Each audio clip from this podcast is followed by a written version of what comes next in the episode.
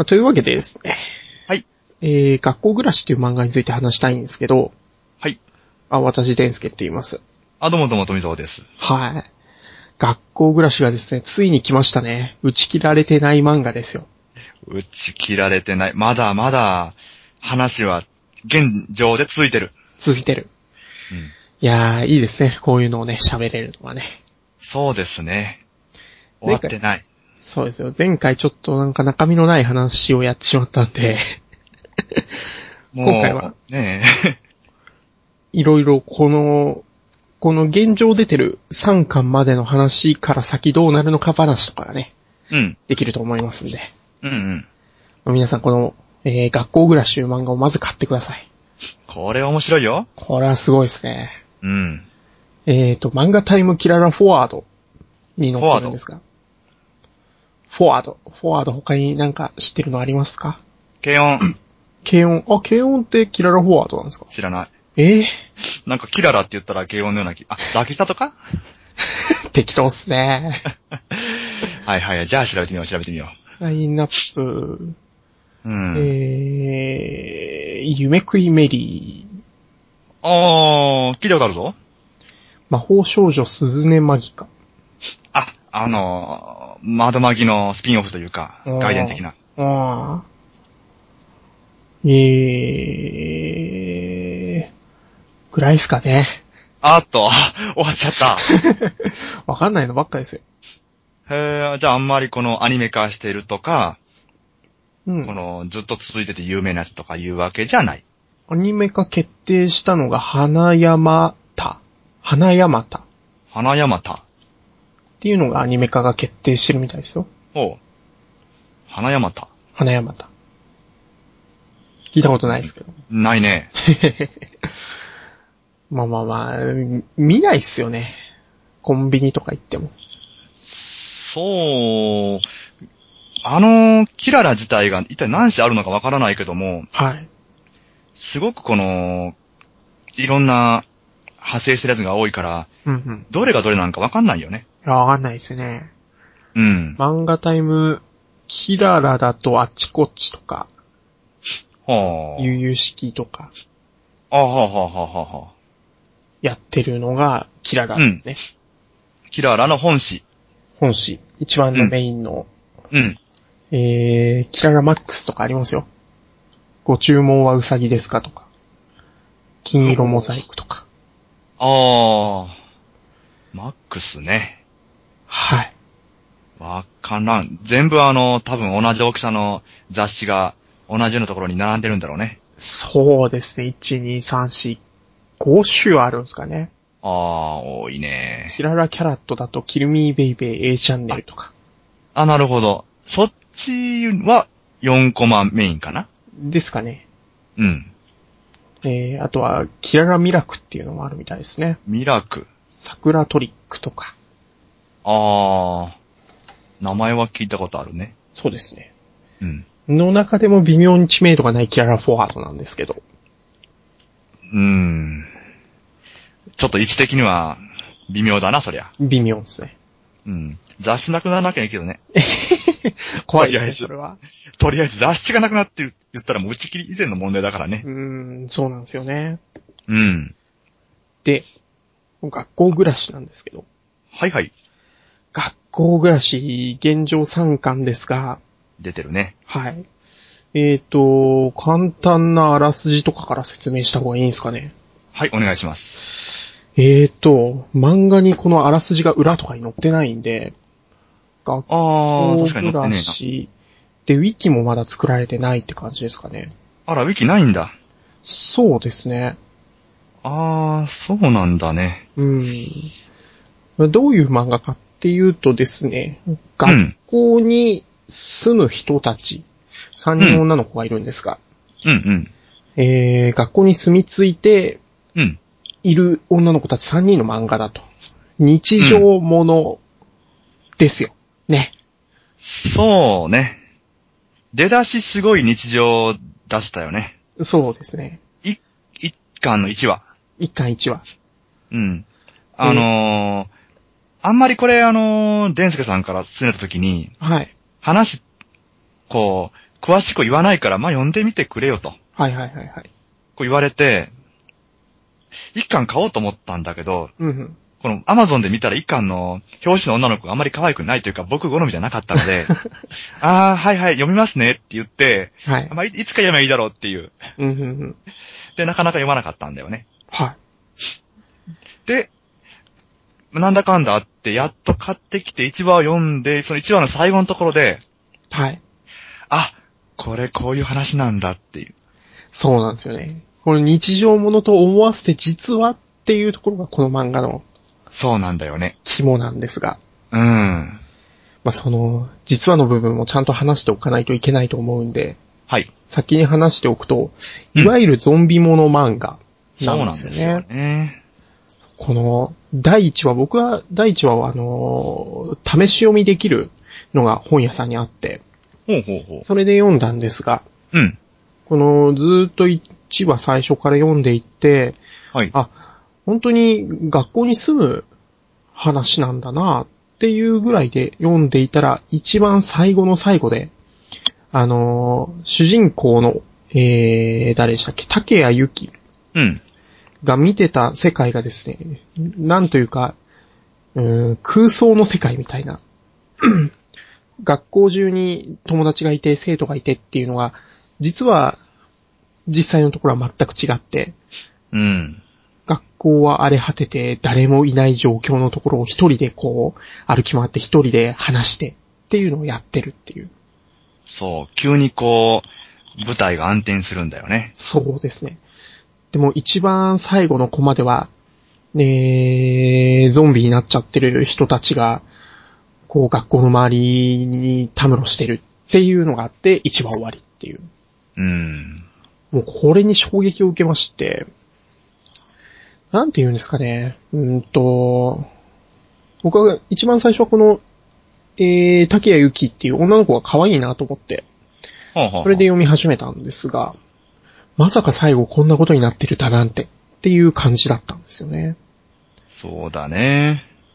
で、えっ、と、これ察しがいい人だったら何かしら気づくのかもしれないなと思うところが、えっ、と、原作者うん。が、えっ、と、海宝のりみつさんっていう、うんうん。えっ、と、ニトロプラスの方なんですが、そうなんだよね。なんかこの、え、こんな普通っぽい漫画でなんでニトロプラスの人が原作なんだろうっていうのがちょっとこう引っかかる人もいるんじゃないかって感じなんですが、うん。僕はもう全くその辺見ないまま読んでたんで、面食らった感じですね。そうね。この、表紙、原作者のところに、ニトロプラスっていう名前を見たときに、はい。あ、これ、ちょっと普通じゃないぞとはい。思ったね。思った側の人ですか？思っちゃったら、あ、ニトロプラスだってっていう。だからもう、できることだったらそのあたりもこう、えー知識ないまんまに見始めるぐらいが良かったのかなっていうのそうね。うん。あのー、第、富みさん今手元に第1巻ないっていうことなんですけど、うんうん。えーっと、第1巻は、基本的に主人公たち3人のことを、えー、1話ずつ描いてるっていう感じなんうんうんですが、うんうん。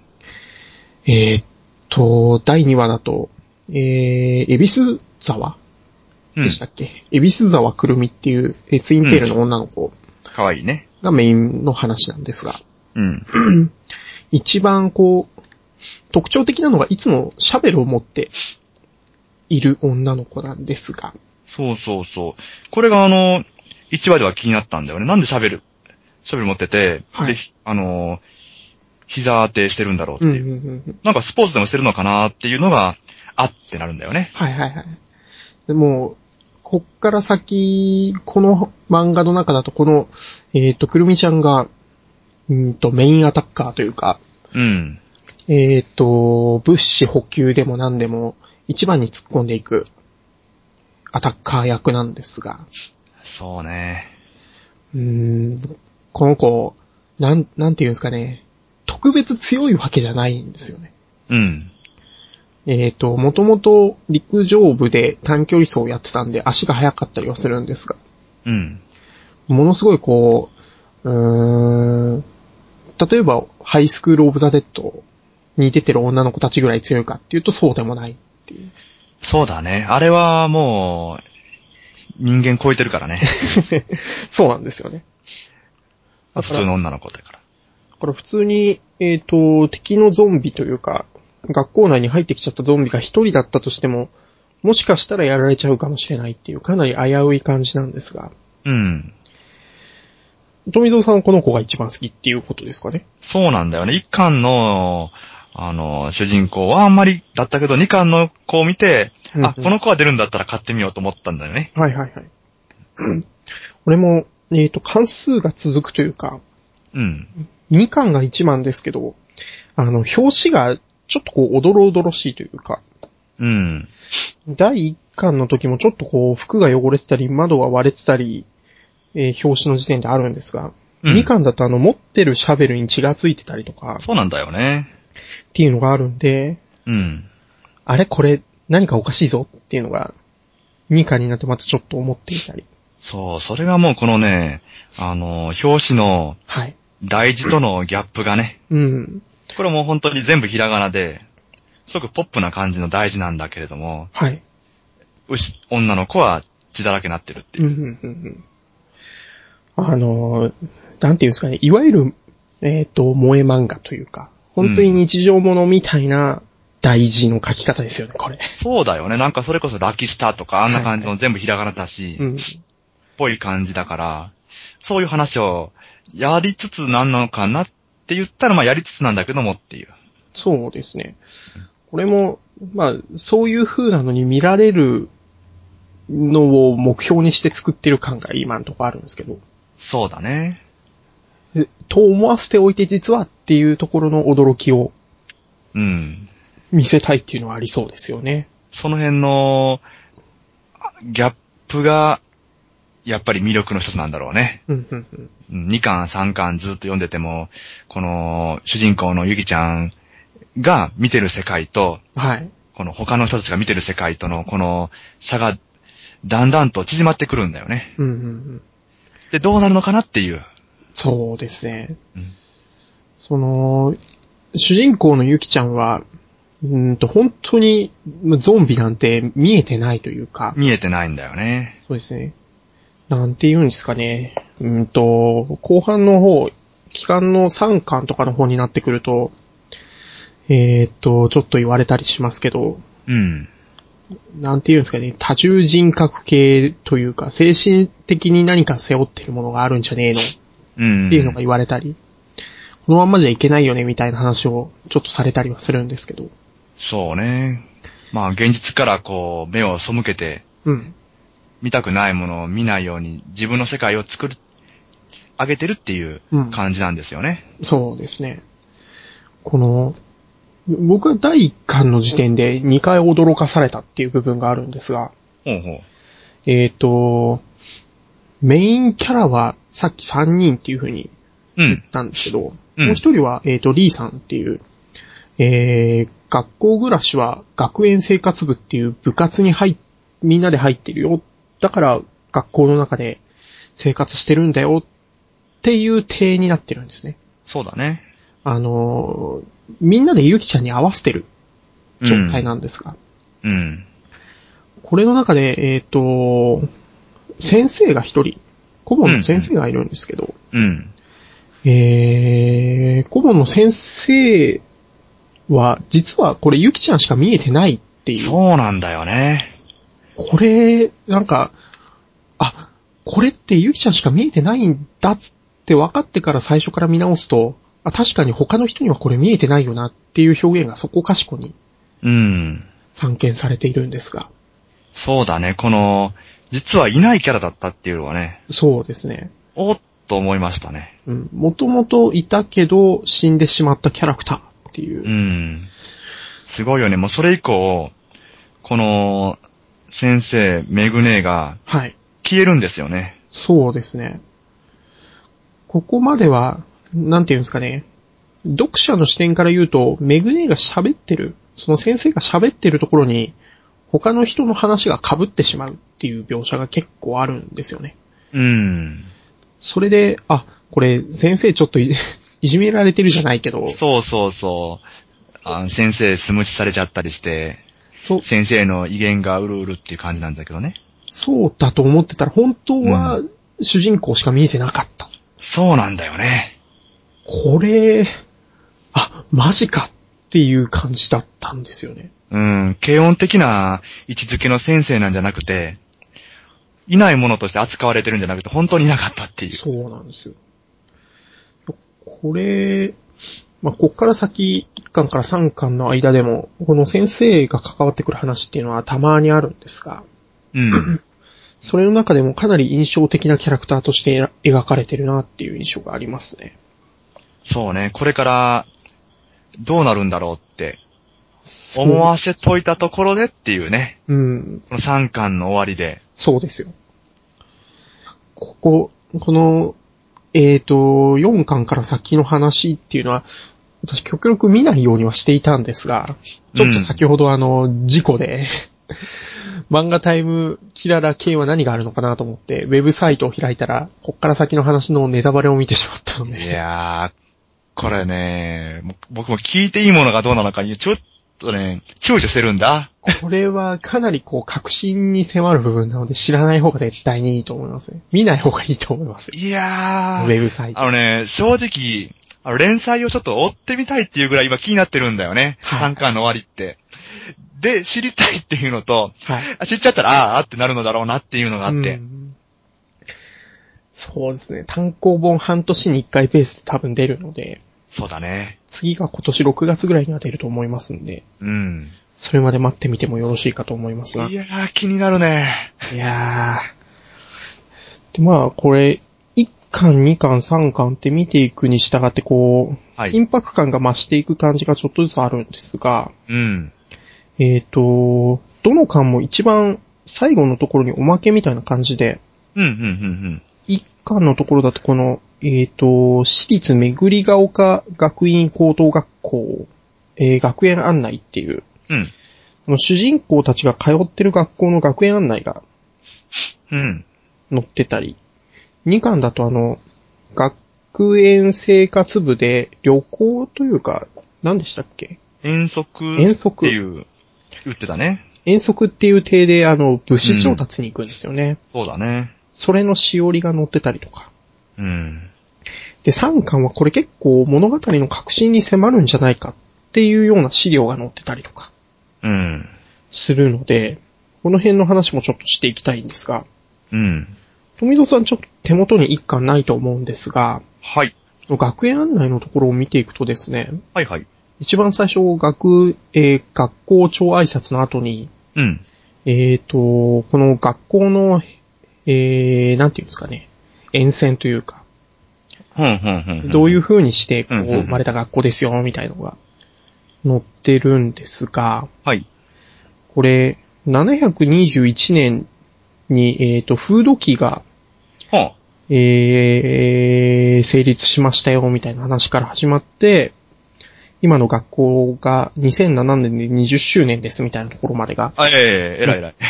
えらく遡っちゃったね、それ。載ってるんです。これ途中でですね、うん。えーっと、えー、男に、あの、男女の男、男に土って書く、これなんて読むんですかね、小槌市とかなんですかね？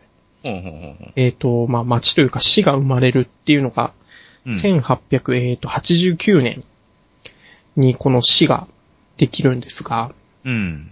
これ1968年の部分にですね、うん。えー、この年、この小槌市の人口が半減するっていう、うん。後に小槌の夜と呼ばれる、なんか事件が起きたみたいな話が、ちょっと乗っかってるんですが、うん。うん。これなんていうかですね、うんと、まあ、3巻のところで、このゾンビが生まれてる現象はなんで起きてるのかっていうのが、書かれているというか、うん。示唆されてるんですが、これが、えっ、と、何でしたっけかね。ウイルス系のものによって、ゾンビ化が起こってますよっていうのが、ちょっと書いてあるんですが、うん。この、これを見てから一巻のここを読み直すと、このお槌の夜と呼ばれる人口が半減する、えー、事件っていうのと多分これ関わりがあると思うんですよね。そうだね。実際ゾンビになるじゃなくても何かしらのこう、疫病が蔓延したのがこの年で、みたいなのがあるのかなと。うん。ちょっと示唆されたりするんですが。えーっと、一巻の中でも施設案内とかは結構載ってて、えーっと、野菜作ったりする菜園とか、えー、浄水施設とかもあるんですよ。学校内に。うん。えー、あと、備蓄倉庫とか、なんかこう、人がこう立てこもったりするのに使えるような施設が、なぜか異様に多いんですよね。そうなんだよね。実は結構、そういうのが、防災設備的なものが整ってるんですよね。そうなんですよ。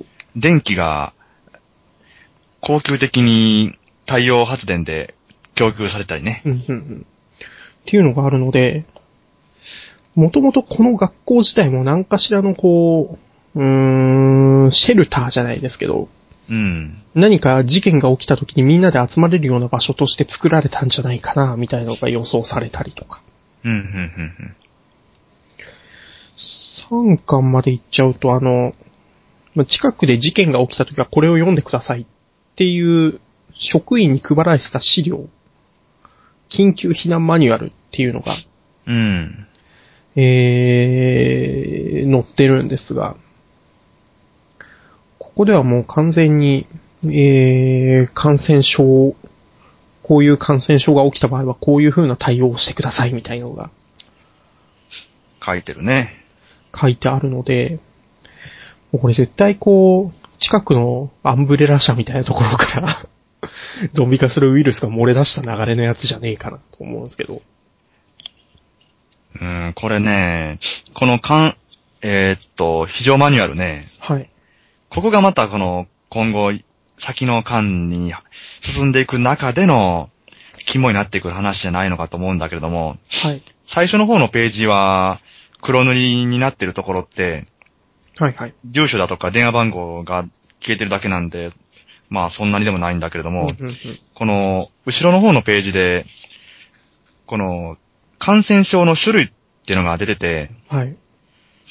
そこにこの何年っていうのが消えてたりとか、うんうんうんうんあと、アルファ系列、ベータ系列と、あとオメガ系列のオメガのところはほとんど黒塗りなんだよね。そうですね。だから今回はこの、オメガが何かしらの原因になってると。あと、うんうんうんなんとか菌なんとかウイルスってのが何だったのかっていうところだよね。そうですね。このウイルスを改造することによって生まれた、このうん。オメガ型ウイルスがばらまかれたことによって、そうだね。っていうのがあったりもすると思うんですけど、これ最終的に、なんて言うんですかね。じゃあこれはこういうウイルスが原因で起きたことだっていうのが分かっても、彼女たちに何もできないっていうところがちょっとあるんですよね。うん、うん、うん。そうね。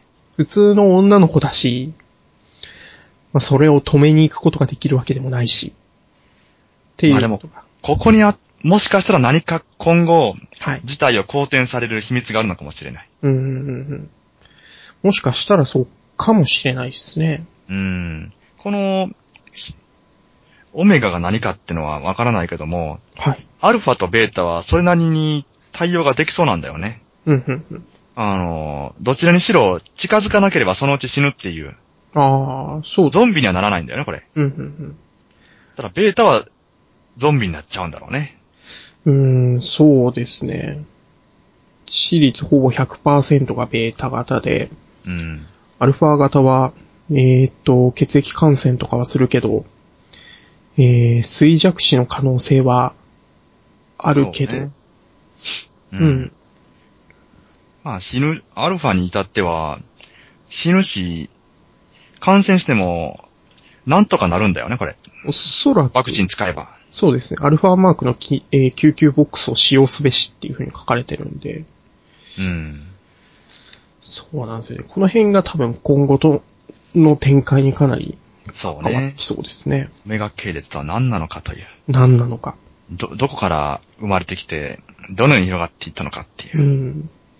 オメガ系列に至っては、見えるところが、えーなんたら回、ドメインレベルで、うーん、適用すべきではない。うん。見えるところが、こう、心停止っていうのが見える。そうね。要は死んでも、どうなのっていうどうなの？わけなんだろうね。死んでも死なない。ね。うん。うん。はい。で、まあ、この辺、関わってきそうだっていうところで、ちょっとまた2巻からの話に戻していきたいんですが、はいはい。この1巻は、えっ、と、学校内で起こうん、るうん。様々な出来事っていう感じだったんですが、うん。えっ、と、まあ、1巻の中で見ていっても、えー、もともとゆきちゃんは、この、えー、ゾンビ災害が起きてることには、もともと気づいてたけど、それを忘れてしまったうん。っていう描写がいくつもあったんですが、えー、2巻は何をしていたんでしたっけかね。あ、そうか。2巻だと新キャラ登場からが始まりなんですね。そうだね。この一番最初のところから、す新しいキャラクターがはい。出てきて、そっから話が始まるっていう。うんうんうんあら、こんなキャラが今度出てくるのねっていう。そうですね。これ、えっ、と、新キャラは、えー、これは、なんて言うんですかね。どこにいるって言ったらいいんだ。デパートですか。どっちかって言うとあれだね、あのー、なんていうのかな、郊外型の。ショッピングモール。イオンとかなんか、そう、ゾンビ、ゾンビでおなじみのショッピングモールですね。そうですね。おなじみショッピングモールに立てこもってる人っていう。うん。えー、このところに、2巻は、えっ、と、みんなで遠足っていう形で、えー、行って、まあ、物資調達をしつつ、この、えー新キャラの女の子とうん。いろいろありますっていうのが2巻なんですけど、うんうん。えっ、と、2巻の中で見ていくと、もう街中が大変なことになってるんですよね。うん。で、ここまで大変なことになってるってことはですね、もしかしたらもっと広い範囲で、このゾンビ災害って起きてるんじゃないかなと。そうね、この外の世界のことが、学校にいるだけでは分かんなかったけども、はい。外に出ると、もうこれは救いようのないことになってるっていうのがうーん、思い知るわけだね。この登場人物も読んでる読者も、そうですね。そんなに甘くないっていう。うーん。これが街一つとかだったら、ああ、どうなんですかね。自衛隊が助けに来たりとかはないんでしょうか。これはでもね、あの、2巻の途中でですね、はいはい。えーっとね、ガソリンスタンドで2人で話をしてるやつの中に、はいはいはい。えーっと、東京で救出作戦やってるっていううんうん。話、どこで知れたのかわかんないけど、そういうね話が出てたので、はいはいはいまあ、これがあの、どこの街なのかっていうのはわかんないけども、はい。はい。東京との距離感もあるけど、まあ、日本全国どこでも危ないことになってるんじゃないかってそれこそあの、海隔ってる四国、九州、沖北海道とか以外は。うんうんうんうんそうですよね。でこの世界、なんていうんですかね、ラジオ放送とかそういうのを拾ってる描写っていうのがないんですけど。うん、ないんだけども、なぜかね、この、この子、えーっと、ゆりちゃん？はい。知ってるんだよね。そういう話。うーん。これって、この話の流れとしては、えっ、と、ヘリがやってきて、なんか映画のヒーローみたいにうん。助けてくれたりしないかなっていう後の、えーヒーローの人もね、頑張ってるのよ。今は東京で救出作戦をやってるの。っていう話が急に始まるっていうのは、このゆりちゃんの考えてる創作の話というか、そういうことなんじゃないのかなぐらい。あ、なるほど。これは、という、なんていうか、願望というか、そうですね。だからこっちにはまだ来てないっていうぐらい。うん。なのかなと思うんですが、なんか、ゾンビ映画とかを見ると、うん。うんと、もう私たちは何々軍で、今こういうところに駐屯地があるので、えー来てくださいみたいのが定期的に流れてたりっていう描写結構あったりするんですが、うん、うん、彼女たちはその辺の情報を一向に仕入れてないですね。うん、うん。うん。そうね。もともとがその学校内でいろいろやってたから、もしかしたらラジオがなかったりっていうのはあるのかもしれないですが。うーん、まあでもこの、常識的にか考えれば、電気が来てって学校だからテレビはあるだろうし、うん、うん、うん。その辺の情報を仕入れる立場には、あるんだろうというところで、そう。全くもってそういう会話が出てこないってことは、うん、うん。もうその辺は絶望的なのかもな、と思わなくもないね。うーん、そうですね。ずっと前に、えっ、と、そういうのを見てたけど、途切れてしまって、みたいなうん。流れはあるのかもしれないですね。うーん。これ、でもなんて言うんですかね。うーんと、街に出た後、ガソリンスタンドのところで、えっ、と、様子見にみんな立ってたりするっていううんと。ころとか見てても、えっ、と、街の中のゾンビって結構少ないように見えるんですよね。あー、そうね。そ、街全体が、人がゾンビ化してる割には少ないのかもしれないね。そうですね。パラパラっと、うわーって歩いてるだけで。うん。やっぱ、まあ、ありがちな設定っていうのもちょっと違いますけど、うん。えっ、と、生前のこう記憶があるというか、うん。生前の記憶があるから学生は学校に集まるし、うん、うん、うん。あのーショッピングモールとかやっぱ人が集まりやすいっていうか、ゾンビが集まりやすいみたいな。だうん。から、街中をずっと歩き回ってるんじゃなくて、目的地の周辺を歩き回ってるっていうのが多いみたいな描写って結構あるんですけど、うん、うん。どっかにそんな会話があったような気がするな。ああ、そうですね。そういう会話確かあった気がしますね。なんか、学校に集まってくるのどうのっていう。うん。で、まあこの、えっ、と、ガソリンスタンドのところで主人公のゆきちゃんがすごい大声を出してても、うん。あのーゾンビが集まってこないっていう。そうだね。ゾンビは結構音とか光とかに反応してるっていう描写、この漫画の中ではうん、うん、うんうん。多かったので、結構集まってきてもおかしくはなさそうですけど。来ないんだよね。うん。そうですね。この、うーんと、ショッピングモールに、えっ、と、行くとか、集まるとかっていうのは、うん。ありがちお約束なんですけど、これって、なんて言うんですかね。ゾンビ映画とかゾンビものだったら、やっぱり見ておきたいシーンっていうのがちょっとあると思うんですよね。うん、うん。あのー、な、なんですかね。人がたくさんいる状況とか、生存者が何人もいる状況の中で起きるパニックみたいなのはやっぱあると思うんですけど、うん、うん、えー、2巻の最後の方でも、えー、この新キャラの名前は何て言いましたっけ？ミキちゃん。うん。うん。このミキちゃんと周りの、こう、生存者何人か、えー、で生活してる時は良かったけど、うん。一人がゾンビに噛まれててもそれを言い出せずにいるとか、うん。えー、気づけないから殺せないみたいな。そういうシーンがあったりとかするのは、やっぱりこう、お約束なんだけど心にズンとくるシそうねーンではあると思いますね。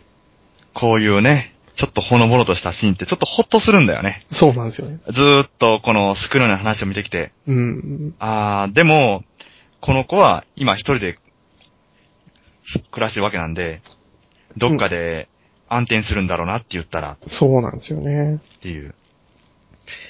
うーん。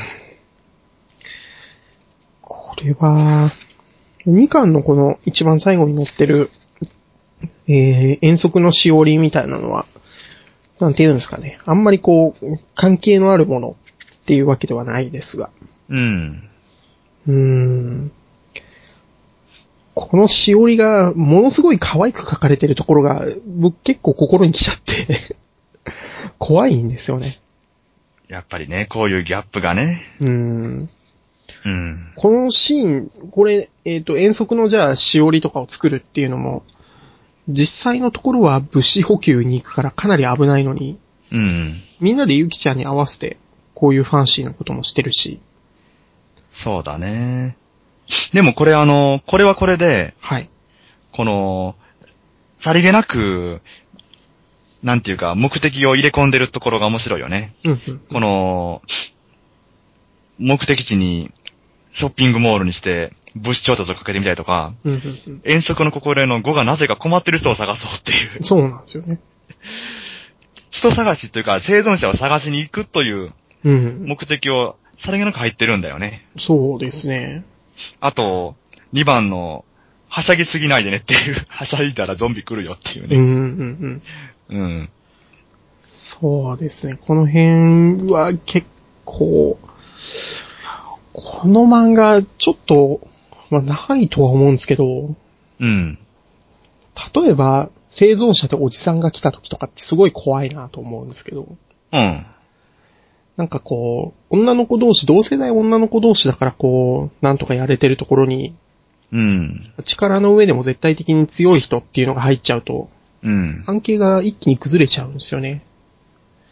でもそういう人は、ゾンビになっちゃうよ。なっちゃいますね。あの、エロ同人みたいな感じになるんじゃないうですか。ん。だからあのーこのね、はい。2巻の生存者の人たちが、こう、集まって、一緒に暮らしていこうっていう話があったところでも、はいはいはい。この、同じ、この高校生の女子高生の子たちじゃない人たちってのは、もうね、数ページもすれば無残にうんゾンビになっちゃうっていう。そうですね。どんなに強さに見えても。うん。そうっすね。なんで、まあ、大丈夫だとは思うんですけどね。さてさて、で、現状出てるのは3巻までなんですが、うん。3巻はその、新しいキャラクターがやってきて、はいはい。どうなったっていうところまでなんですが、ちょっと、い色合いが変わってくるんだよね。そうですね。うん。あのー、部外者っていうほどではないですけど、今までいなかった人が改めて入ってくるっていうことで、えー、現状のおかしな部分というか、えー、例えばゆきちゃんがみんなに見えないものを見えちゃってるっていうのがおかしいよねっていうのが改めて浮き彫りになる 3, 3巻なんですけど、うーん、そうだよね。この、今までは3人で示し合わせてというか、まあ、ふ2人でかな？示し合わせて作ってた世界を、この外側からというか、まあ読者の目線だよね。うんうんうん。いや、そんな、ない世界に、この合わせてそんなことしておかしいんじゃないのって、うん。っていうツッコミが入るんですよね。そうですね。わからなくないんですけど、うん。うーん。まやた怖いっていうか。そうですね。やっぱそう思うだろっていう。うーん。それはやっぱり言っとかなきゃなんないよねって、それを無視して進めていくと、この、いやいやいやってなってるところを一度整理しちゃうっていう。そうですね。あのー結構、この3巻に入ってる中の1話目で多いのは、えー、ゆきちゃんがいないはずのメグネーに話しかけてる瞬間っていうの結構多いんですけど、うん。これ、1巻、2巻っていう風に、えっ、と、見てきた私たちっていうのはまあ、見えないけど見える。なんかちょっと変ですけど、うんうんうんメグネ先生っていうのはいないけど、いるものとして扱えてるじゃないですか。うんうん。心の中で。そうですね。それを改めて、あ、いないんだよ、その人は。っていうのを、こう、うん、改めて示してる部分っていうのがやっぱ大きいのかなとうん。感じますね。で、そうね。えー、ゆきちゃんの中では、事件は何も起きてなくて学校は平和で、生徒も先生もいっぱいいてっていう、そういう状況なんだよって新キャラに説明した後も、うん早く治るといいですねっていう一言が入るんですけど、うん。これを聞いた時の、あの、ゆきちゃん以外の元々いた他の二人は、ちょっとムッとするんですよね。うん。この、うーん、元々いた人たちは、そのままというか、ここに変革を求めてないっていうのが、僕ちょっと怖いなと思って。うん。そうね。できることならこのまま、こう、当たり障りなくうん。過ごしていけたらいいんじゃないかっていう、現状に安住してしまうようなところがあった中でっていう。うん。そうなんですよね。実際のところじゃあ、うーん、その、ゆきちゃんが普通の、主人公の子が普通にこう、ゾンビがいるとかがわかる状態になってたら、うん。えっ、と、まあ、単純な話で戦力が増えるわけじゃないですか。うん。でそれを、こう、求めないで、まあ、この子はこういう、うん、明るい性格でみんなを持ち上げてくれるところがいいところなんだよっていう風に、みんなで肯定してるっていうのは、うん。うん、こう、よくよく考えるとちょっとおかしなことっていうのがあるんですけど。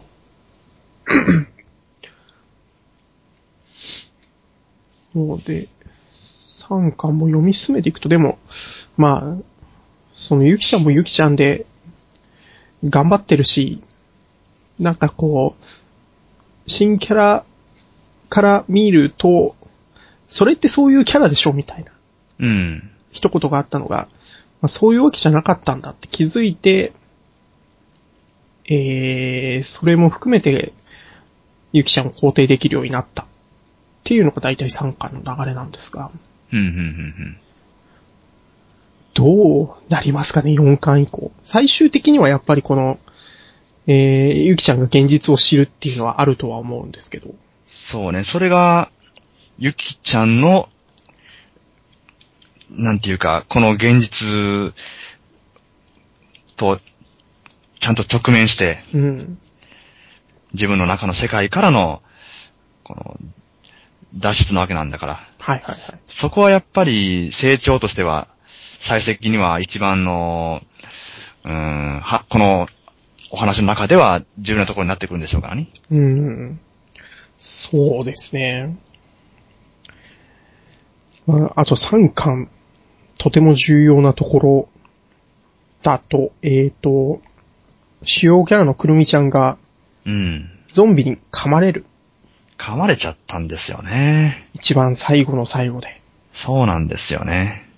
これおそらく噛んだのって、あの、死んで、なんか、埋めたような、こう、えー描写のあったメグネーが、うん。そうだね。さあこれ4巻以降どうなるのかっていうところなんですが。うーん、そうなんだよね。これ、メグネを始末できなかったんだよね。ああ、そうですよね。やっぱり、躊躇しちゃって。うん。このゾンビ世界では一番やっちゃいけないタイプの失敗ですよね。うん。いやー、でも、なんていうんですかね。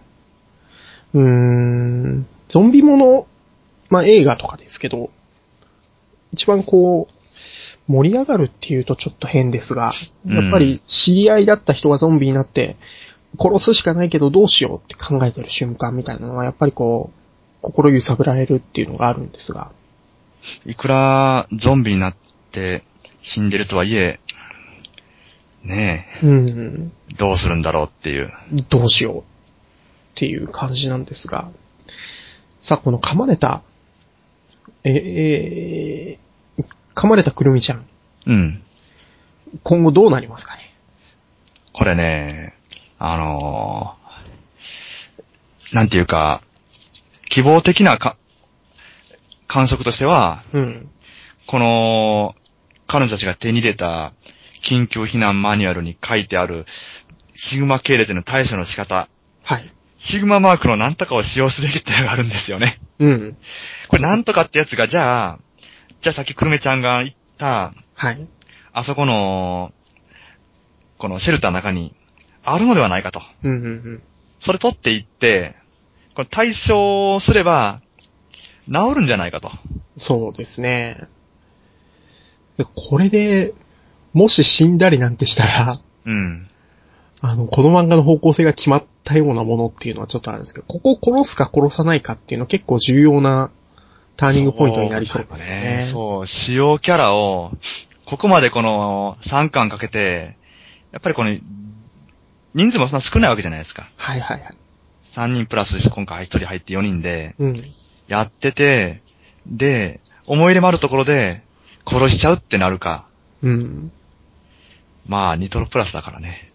そうですね。殺さないで、まあなんとか助かったってなるかによって、ねまあ私はその部分を見てしまったんですが、え。これ見ちゃった、わ、やっぱそこだよね。これを、そこだよね。これは見ないままにしておくべきだったっていう類のやつですいやー、なんかね、まあ、正直あの、僕の中では、はい。もう助からないんじゃないかなってのが、ちょっと7割ぐらい。これはどっちにでもやりようがあるっていうところが一番怖いですよね。ねえ、助けてほしいな。うん。そうっすね。そうなんだよね。これね、一人死ぬとね、はい。このバランス崩れるから、はいはいはい。だんだんとこの、ね、絶望的になってきて、うん。また一人また一人と減っていくんじゃないかっていう、うん。そういうなんかあの、恐ろしさすらあるからね。そうですね。世界はだんだん終わっていくっていう。うん。ちょっと怖いですね。そう4巻以降早く読みたいっていう感じなんですが。いやー、ほんとね、これさ、どうなるんだろうね。これ、またその、最後のコマ、参加の最後のコマメグネーなんだけど、多分ね、これ。はい。何かまた関わ、何か関わってくるのかっていう、うんうんうん。今後。関わってきそうですよね。っていうかこの、メグネーンをじゃあもう一度、誰が殺すのか、本当に殺せるのかっていうところもまたちょっと関わってきそうですよね。うーん、そうね。うん。うん。なんかこう、この最後のところで、えー私たちがああなったら始末しましたかっていうのが出ますけども、はい。もうゾンビになってすら始末できないっていうね。うん。そうですよね。仲間をどうするか。仲間を本当に殺せるのか。っていうのはやっぱり大きいうん。ことですよね。そう。もしこの、また地下のシェルターに入るとするならば、はい。そこをさまよってるメグネの存在っていうのは出てくるわけで、うん。もしこの地下のシェルターに、はい。この特効薬があるんだとするならば、救うためにどうしてもやっぱメグネを倒さなきゃならないわけだよね。うん。いやー、どうするのかね。どうするんですかね。うん。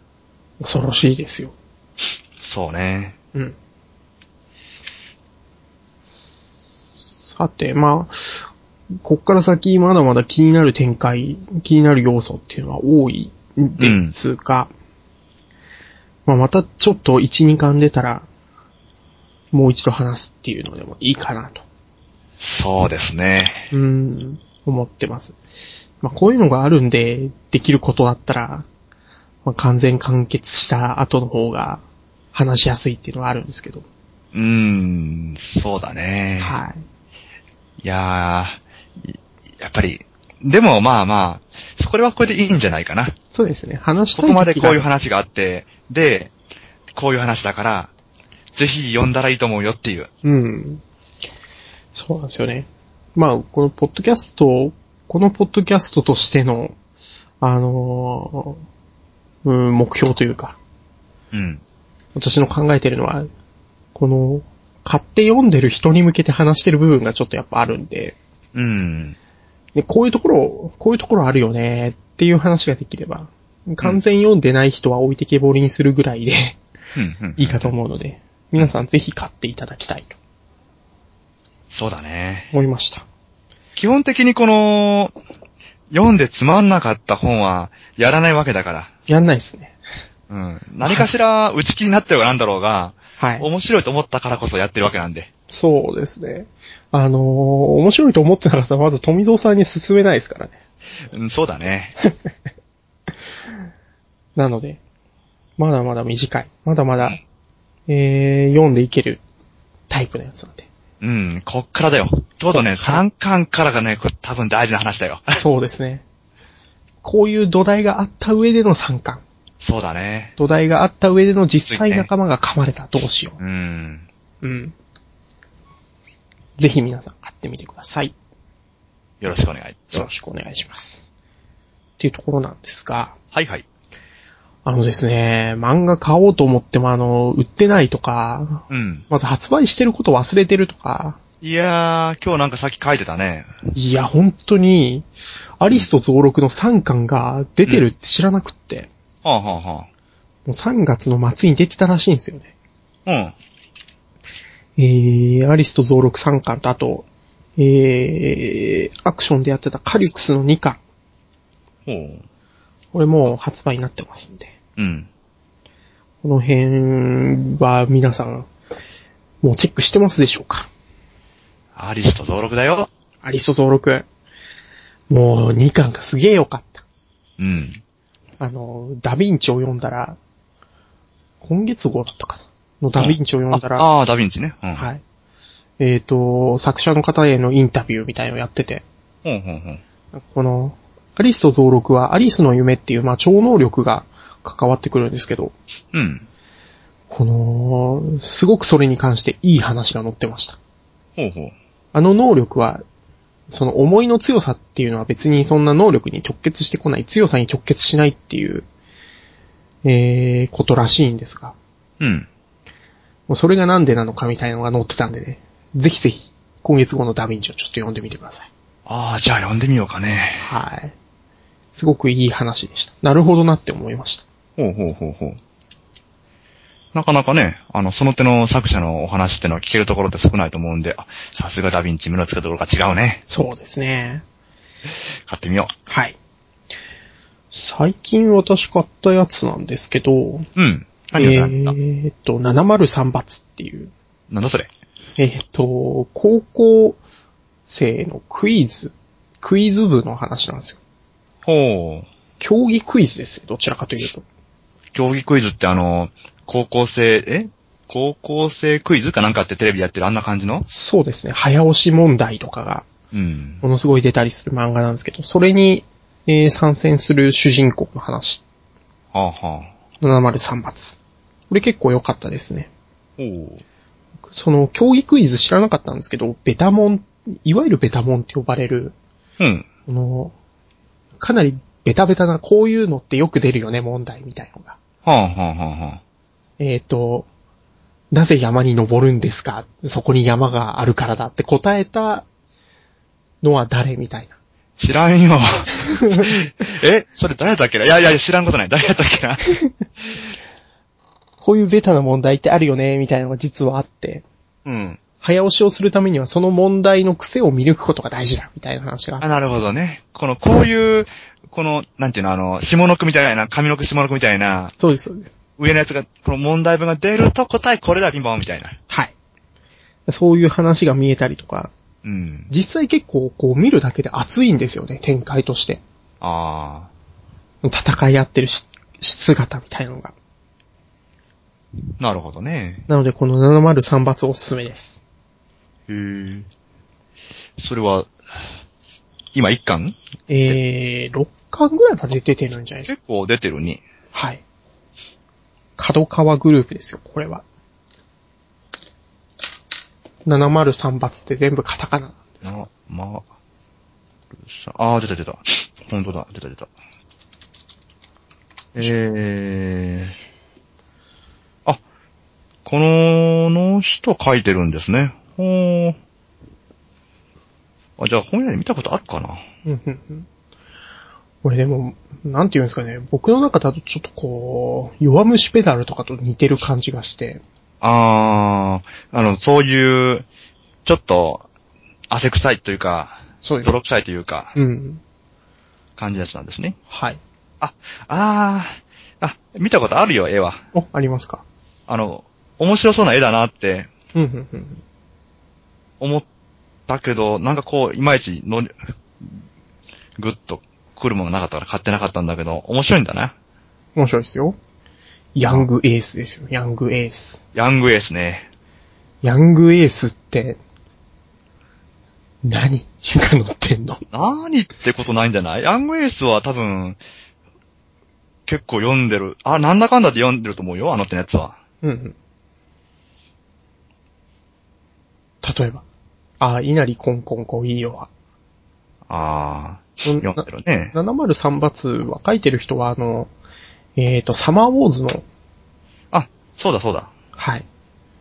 コミカライズの人ですね。そうだよね。今やってるやつだと、なんだろうかね。長戸ゆきちゃんの消失。あー、角川だけに。角川だけに。うん。角川。えー、ブラッドラッド。フェイトゼロ。はあ、はあ、はあ、はあ。だいたいその辺のやつですよね。その辺のやつですね。うん。あ、キルダキューもやってるよ。おきはい。読ん、あの、見てないんですよね、アニメをね。キルだ、キル。ああ、アニメ見た方が、まあまあ、いい、面白いよ。あ、そうなんですか。うん、なんかこの、いろいろと、動動きもすごいあるし、うん。あなんか、見てて楽しいなっていう、なるほど。うんそういう面白い、なんかこの話的にこう、深い話じゃないけども。見ててこの爽快だなっていう、アニメでよややるべきだな、こういうのはっていう、へー。って思うかなっていう。これでもあの、今、ヤングエースのやつ見てて、はい。魔法少女4号ちゃん？はい。これってあの、ナルエの世界のスピンオフかなんかかね？あー、どうなんすかね。あれで主人公の子が見てたアニメがそんな名前やったような気がするんだけど。へー。なるほど、なるほど。うん。そうかもしれないですね。うーん。まあなんだかんだでやっぱり、ああ、ヤングエースって感じのやつが出てるよね。はいはいはい。うん。そうっすね。ただ、ヤングエースを読む機会ってないんですよね。ヤングエースそのものを読むことはないね。ないっすね。うん。連載がこの単行本になったらはい。読むやつは結構こうやってずっと見てたらあるかなっていううん。感じはするね。そう、こんな感じですかね。うん。でも今の、今のね、あの、でも漫画誌って、だいたいそうみたいだからね。はい。もう、漫画雑誌単体では、もう、全然儲からないって言って。ましたからね。そんなもんですよね。うん、もう主要少年週刊誌ぐらいしか儲からないらしいですよ、もう。うん。うん。今月号の作るかな？になんか出てたけど。うん、だからもう、週刊誌じゃ、もう、雑誌の方じゃ儲からないから、単行本で回収するための、この、なんていうか、広告みたいなもんみたいですね。うんうんうん。うん。だからジャンプって美味しいって言ってましたけどね。へー。雑誌で儲けて単行本でまた儲けれるっていう。あー、なるほど。二度美味しいっていう。まあでもそれもジャンプぐらいじゃないともう、そのやり方できないんでしょうなう。ん。ってなってきたら、もう、あえて紙媒体で雑誌出す必要ないんじゃないかってなってきますよね。うん。別に、商業的に儲けるっていう目的ないんだったら、はいはい。まあ、まあウェブ連載でいいんじゃないかって。うん。だから僕も最初あの、ウェブ上で漫画出す、漫画雑誌出すっていうのが、なんでそんなのがいる必要なんだろうって思ってたんですけど、うん。そういう商売上の問題って考えたときに、ウェブ連載の、ウェブ雑誌って結構メリット大きいのかなって。うん。そうかもしれないですね。うん。やっぱ、その雑誌、うーん、ウェブ上よりも、コンビニとかで読めれば、まあ、パラパラっと立ち読みして面白そうだから、チェックした後で単行本とかもできるんで、いいかな。ねえ問題は買わないでしょ？雑雑誌。雑誌は買わないですね。そこだよね。そう、で、ウェブのやつだと今度読まない可能性があるんですよね。あー、そっか、読みさえもしないってことか。うん。難しいな。難しいですね。うん。まあでも大丈夫だ。単行本は買うからさ。そうです単行本は買うよ、僕は。僕も単行本は。うん。そうね。あ、ちなみに、先月買った雑誌で、あ、ま、漫画で、はい。あの、モンテクリストってのがあるんだけど、モンテクリスト。これ結構面白かったですよ。ほうほうほうほう。あのー、ヤングジャンプコミックス、グランドジャンプ、プレミアムっていう、何の雑誌だよっていうようなところで、連載してはるややつなんですけどね。へー。絵がね、なんかこの独特な感じで書き込みも結構緻密で、うんうんで、えっと、ナポレオン時代のフランスの話みたいなんですけどね。原作付きですね。これ原作付きで原作が、あの、アレクサンドル・デュマ・モンテクリスト博。おー。岩窟王新解釈。うーん。なるほど。うん。これ1話試し読みできますね。結構気に入って、あの、大阪のワンダーランドっていうはい。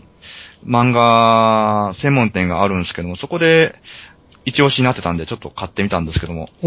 割と面白かったんで、ちょっと僕これは今後読んでいこうかなっていう感じですね。はいはい。ちょっとこれも私じゃあ、うん。チェックしてみます。はい。さて、そろそろいもう1時間なんですが、はいはい忘れてましたけど、ミラクルジャンプ。ミラクルジャンプが月刊誌化されて今月もう出てますよ。ミラクルジャンプか。そう、前回やった着ぐるみが乗っていたミラクルジャンプ。懐かしいな、ミラクルジャンプか。あったな、そんなの。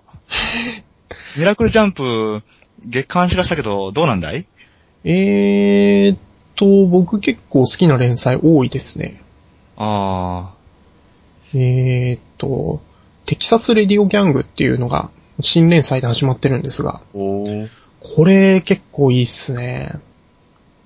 あの、いわゆるこう、日常、日常系っていう言い方がこう広すぎてあんまり好きじゃないんですけど、うん、うん、うん、高校生の男の子がいて、うん。うん。で、あの、クラスの中でもそこそこ人気があるんですが、うん。えー、仲のいい友達が他の奴にいじめられてても、怖くてそれを助けに行けないっていう男の子なんですね。うん。で、その、えー、仲良くしてた男の子が、えー、クラスの中の権力者みたいなやつに、まあちょっと殺されちゃうんですよね。あ、殺されちゃう？はい。うんただまあそれが事故として処理されちゃって、うん。で、それを知っても、こう、怖くて何も言えなかったのが、ちょっと勇気をもらって、来月号ぐらいから何か展開が始まるんじゃないかとほうほうほう。感じで。これちょっといい感じですね。えーと、えのきや勝正さん、日々ロックとか、はあ、はあ。ヤングジャンプで今、うん定期連載してるんですが。結構いいっすよ。絵柄もなかなか私好きでした。今月、あ今月というか、リニューアルしての新連載。はい。ミラクルジャンプはカバーイラストをあの有名な漫画家さんに頼んでるので、ああ、これが今の奇跡最短とかで書いてあるね。すごいね。えー、今後の表紙この人なんだ。え、全然絵柄がわかんなかった。そうなんだ。小畑武史先生ですへね。ー。最近だと All You Need Is Kill とかね。へー。あ、はははは。ただこれミラクルジャンプ内には漫画書いてないですけど。うーん。あ、これね、テキサスレディオギャング。はい。あ、絵柄が、テキサスだけに、はなんか、カウボーイハットみたいなの被ってるうんうね。んうん。あ、日本の話じゃないんだ。日本の話ですよ。あ、日本の話なんだ。これは、あのーその殺されちゃった男の子が、自分でこう、なんていうんですかね、ラジオドラマみたいなのを作ってて、それがテキサスの話で、っていうので、へー。ちょっと関係してる。ほうほうほうほ今日発売だったかな？15日。う。あら。新連載がいっぱい始まってるよ。そうですよ。あー。ちょっとね。着ぐるみは入るのか？今後ね。今後。この新連載、新連載と合わせて入ってほしかったけどね。そうですね。無理だったか。無理だったんだね。無理だったか。いやー、それちょっと残念ですけども、まあまあ、今後ね。はい。この他変わるときにね。うんでも横槍めんご先生入ってるね。横山弁護士先生入ってますね。相変わらずなんか、どうなんだろう。気になるんだけどね。どんな話だったかな。とレトルトパウチ、レトルトパウチ。へえ。すごいね。ああ、ちょっとじゃあ僕もこれ、はい。パラッと、流し読みしてみようかしら。はいはい。450円安い。案外安い。月刊誌、次は5月20日。うん。ということですかね。はい。まあ、あとなんか、紹介しておく漫画あったかな？あ。えー、空想帝小話っていう漫画がとても良かったので、皆さんチェックしてみてください。おー。短編集なので読みやすい。ほう。じゃあじゃあじゃあ、はい。読んでみよう。はい。こんなところですかね。ちょっと長くなっちゃいましたが。はい。えー、え、次回どうします？次回は、なんか、何するね？なんか、そこそこのボリュームのやつあるかね？そこそこのボリュームのやつ。一巻とかはやっぱり話しづらいんですよね。いやー、まあ、一巻で終わるならいいんだけどね。一巻で終わ終わって、はい綺麗に終わってたらいいんだけども、うん。なんか、いやー、なんかね、これ続きがあったと思うんだよね、とかになってくると、またその、ちょっとなんかね、愚痴話になっちゃうし、はい。あの、ねまあまあまあ、そこそこボリュームがあって、なんか終わってそうなやつななかったかね？じゃあ3巻で終わったやつにしましょうか。3巻で終わったやつえね。ー、優先少女。うわー、優先少女だ。ラグンガールを。買って読みなよ。ただ、あの、売ってねえんすよね。どこ行っても。あら、もう売ってない。2巻が見当たらなくって。そのパターンだよね。3巻はね、割と売ってるんだよね。そうで。すね。うん、売ってんだけどな。じゃあ優先少女買っておきます。よろしく。はい。えー、3巻打ち切りになった優先少女次回やりますんで、はい。読んでるよっていう人がいたら連絡ください。お願いします。お願いします。じゃあ、この辺で。はい、どうも。はい、お疲れ様ですお疲。れ様です。